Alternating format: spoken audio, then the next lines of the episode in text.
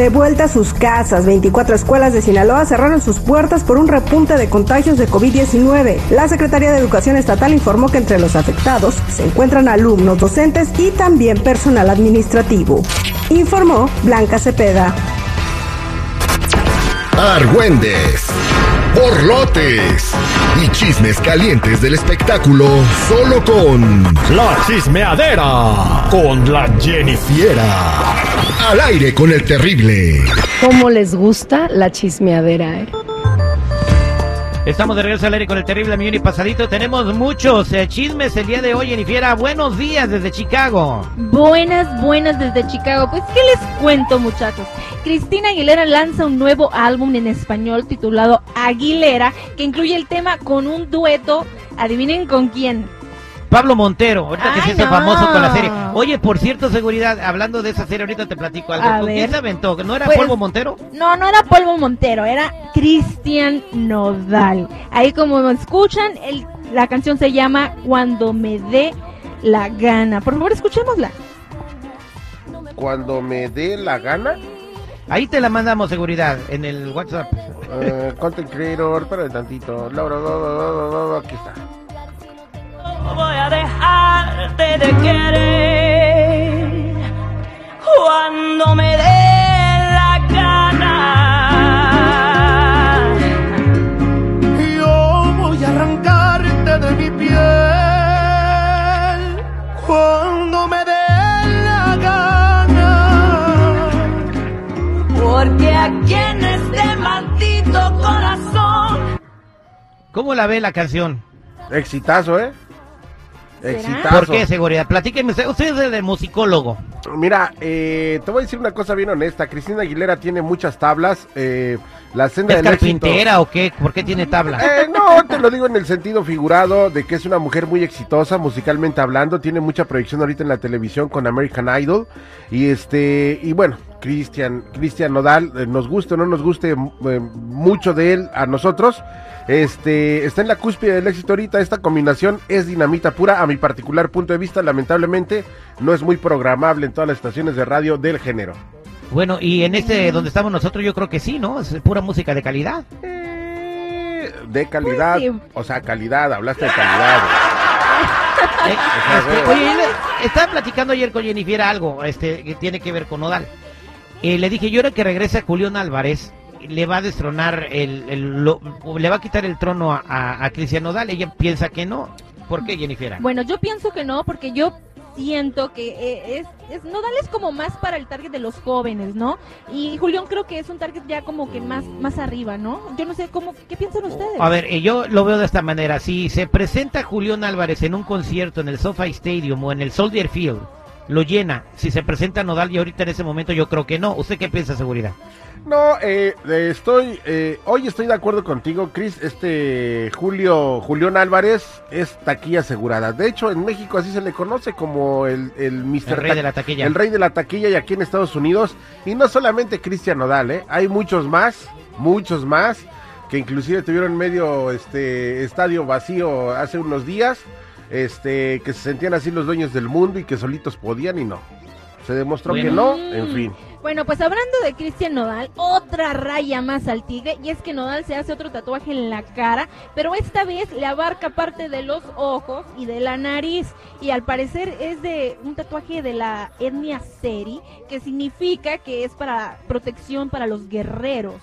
Y pues bueno, como si no les hicieran suficiente los que ya tiene, se hizo otro. ¿Cómo ven muchachos? Ya está más rayado que baño público. No, ya está más rayado que cuaderno de loco. más rayado que libreta de kinder. más rayado que CD de segunda mano. más rayado que mural de la villita. Es más, más rayado que el Monterrey. Más rayado que queso cuando se le echa el espagueti. ay, Dios Ay, ay, mío. ay, muchachos, pero ahora hablemos de... De.